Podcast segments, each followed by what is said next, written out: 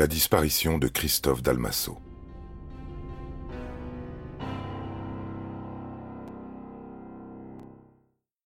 Autre procédure, celle qu'il a opposée à sa propre fille en 2001 et qui a jeté un grand froid dans leur relation.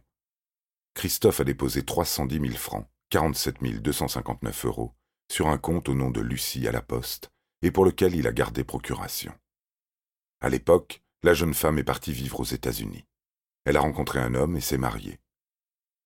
Son père, estimant qu'elle est assez grande pour s'assumer seule, lui a coupé les vivres. Elle a depuis divorcé et peine à joindre les deux bouts. Lorsqu'il retire 8000 euros du compte, Lucie se met en colère. Sur les conseils de sa mère, elle retire la somme restante et fait opposition à un chèque de 37 350 euros tiré par son père. Elle déclare ensuite le vol du chéquier et de la carte bancaire. Enfin, elle attaque Christophe en justice pour abus de confiance.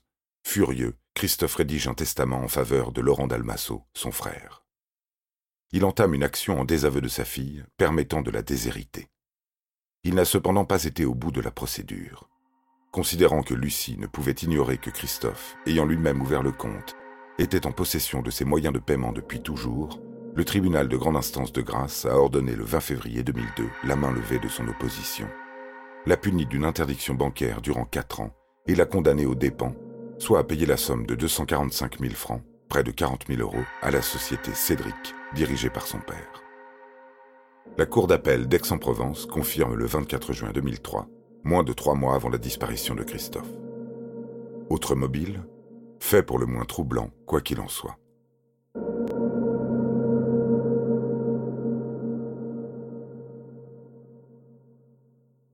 Edno Borba da Silva, surnommé Mareco, est auditionné le 18 décembre 2003. Il est le nouveau petit ami de Lucie. Entendu en qualité de témoin assisté, il déclare avoir fait la connaissance de Christophe Dalmasso en mars 2003 par l'intermédiaire de Cléonasio Frotada Souza. En fait, la rencontre n'a eu lieu qu'en août, date à laquelle le disparu a proposé de lui louer une chambre au premier étage de Château Beaulieu. Mareco déclare avoir payé le mois d'août en espèces, puis quatre mois d'avance au 1er septembre, également en espèces.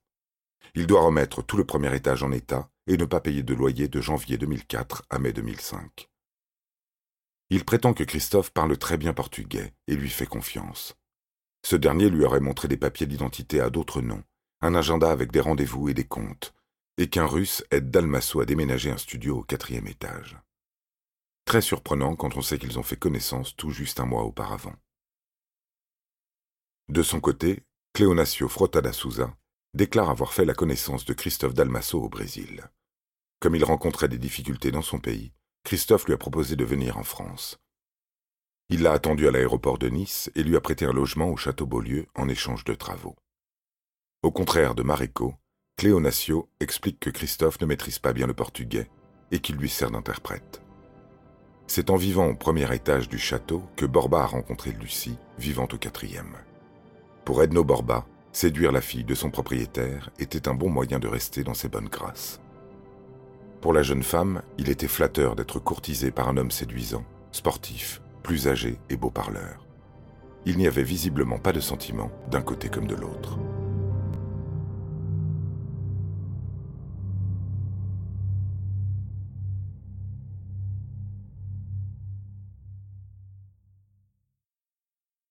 Avec l'épiphanie apparaît une nouvelle piste pour les enquêteurs.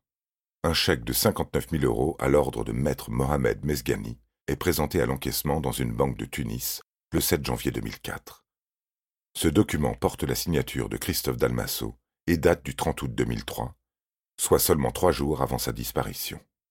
Le guichetier de Tunis, devant l'importance de la somme, demande la vérification de la signature à l'établissement émetteur, qui répond qu'il s'agit d'un faux grossier et qu'il convient de rejeter le chèque immédiatement. La police met 18 mois à remonter cette piste. L'analyse graphologique établit que le signataire et le rédacteur des mentions sont deux personnes différentes, aucune ne pouvant être Christophe Dalmasso. Cinq personnes seront inquiétées, parmi elles, deux sont très intéressantes. Le premier, c'est Loulou, Louis Imbrociano. Il a posté le chèque vers la Tunisie. Il est représentant en chaussures et habite Nice. Le second est Mauricio Ignacio Xavier, un Brésilien vivant à Nice depuis longtemps. Interrogé sur la provenance du chèque, il balance Edno Borba. C'est lui qui a émis ce chèque.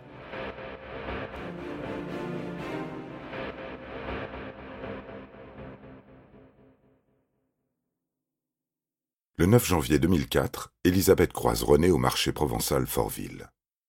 Elle prend de ses nouvelles, s'informe de l'avancée de l'enquête, qui visiblement piétine. Elle parle des rencontres de Lucie, ses amours. Comme toutes les grand-mères, René pose des questions. Qui est ce garçon, Borba, dont parle Lucie? Quel âge a-t-il? Est-il gentil? D'où vient-il? Elisabeth vante les louanges de cet homme qui semble rendre sa fille heureuse. Edno Borba da Silva est un Brésilien bien bâti, gentil. Il est doué de ses mains, danse très bien. Puis, au hasard d'une phrase, elle glisse que grâce à lui, elle ne doit plus rien à Christophe.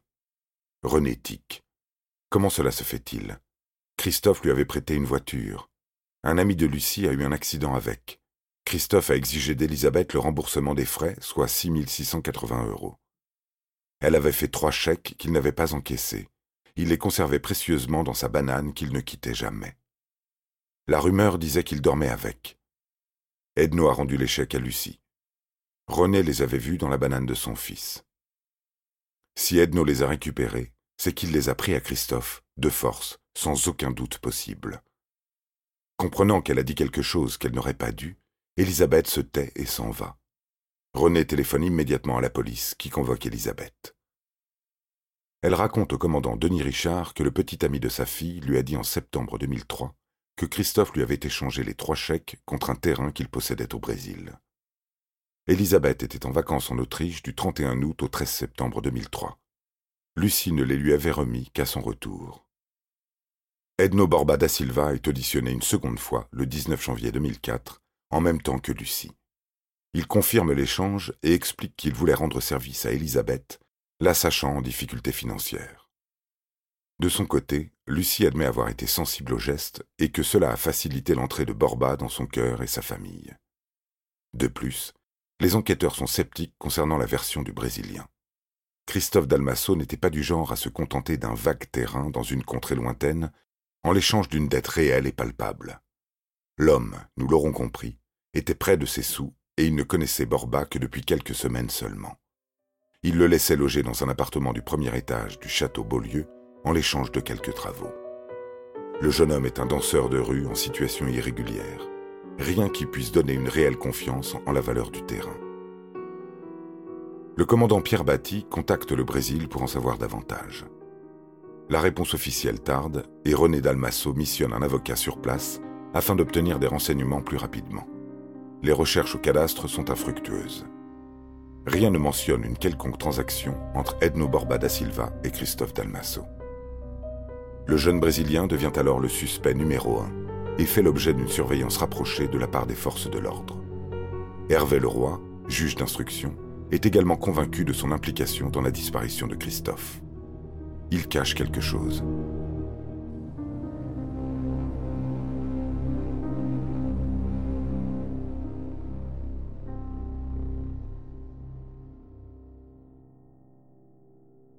Une information judiciaire est ouverte le 8 avril 2004 pour les chefs d'enlèvement, séquestration, vol, falsification de chèques et usage.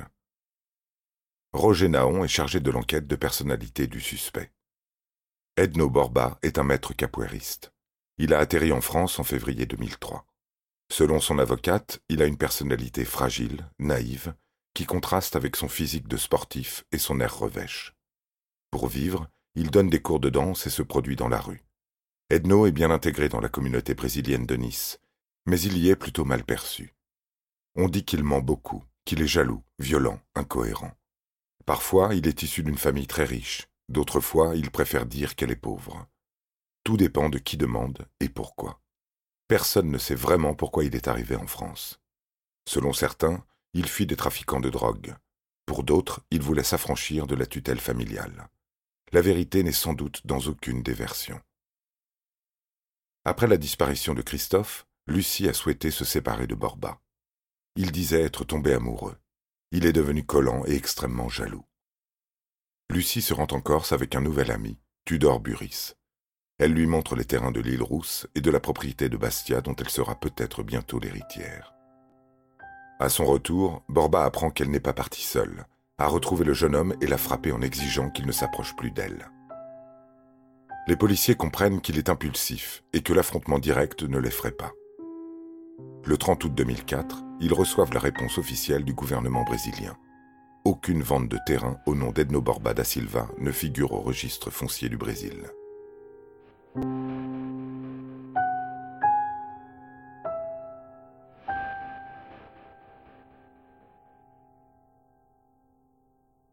Lucie continue de fréquenter Borba jusqu'en septembre, date à laquelle elle décide de parler à la police.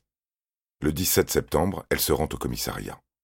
Elle s'est brusquement souvenue que Borba lui a montré un chèque vierge de Christophe avant sa disparition. Il lui avait demandé en riant si elle avait envie de gagner beaucoup d'argent. Christophe aurait remis à Borba un chèque vierge parce qu'il avait payé quatre mois de loyer d'avance et qu'il devait payer les matériaux pour la rénovation de l'étage. Lucie a relevé le numéro du chèque. Comme ça, parce que cela pouvait servir connaissant papa, et le communique aux enquêteurs. Ensuite, elle a oublié l'histoire du chèque en blanc. Elle s'en est souvenue quand elle a appris que l'échange chèques contre un terrain au Brésil était une invention.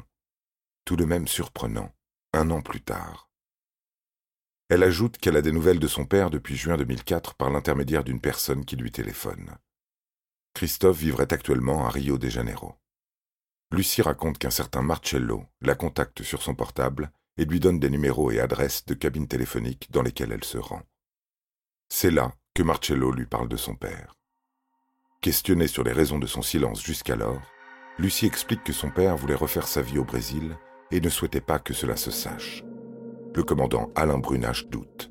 Il tente tout de même de vérifier ses dires et de retrouver ce Marcello. N'ayant détecté aucune trace de cet homme, la version de la jeune femme est totalement décrédibilisée et fait d'elle une suspecte, ou du moins une complice potentielle.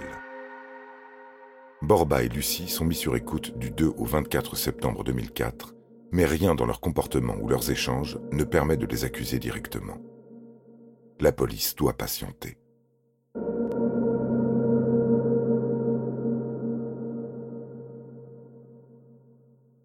De son côté, René ne peut plus attendre. Dans la nuit du 21 septembre, elle fait un cauchemar. Son fils est mort. On l'a enroulé dans une bâche et abandonné au pied d'une falaise. À son réveil, elle ne supporte plus de ne pas savoir. Elle prend l'arme à feu de son mari, la cache dans son panier à provisions, pose un gilet par-dessus et se rend au château. Elle veut confronter Borba pour obtenir des réponses. Arrivée au château, elle toque à la porte du Brésilien. Lorsqu'il ouvre, elle le braque avec son pistolet. Pas un pas de plus, ou je t'éclate la tête. Mort de peur, Borba s'échappe en courant, la bouscule en passant, et file au commissariat Foch pour déposer plainte contre la vieille dame. Les policiers foncent au château, arrêtent René et exigent qu'elle rende son arme. Il était chargé de fausses munitions. René avait fabriqué des balles en carton, puis les avait recouvertes de feutre doré, uniquement dans le but de faire peur à Borba. Alors que les policiers tentaient d'accumuler des preuves contre Borba, le voici informé de leurs soupçons. Le plan des gendarmes tombe à l'eau. Il est donc placé en garde à vue, s'ensuit la perquisition de son logement.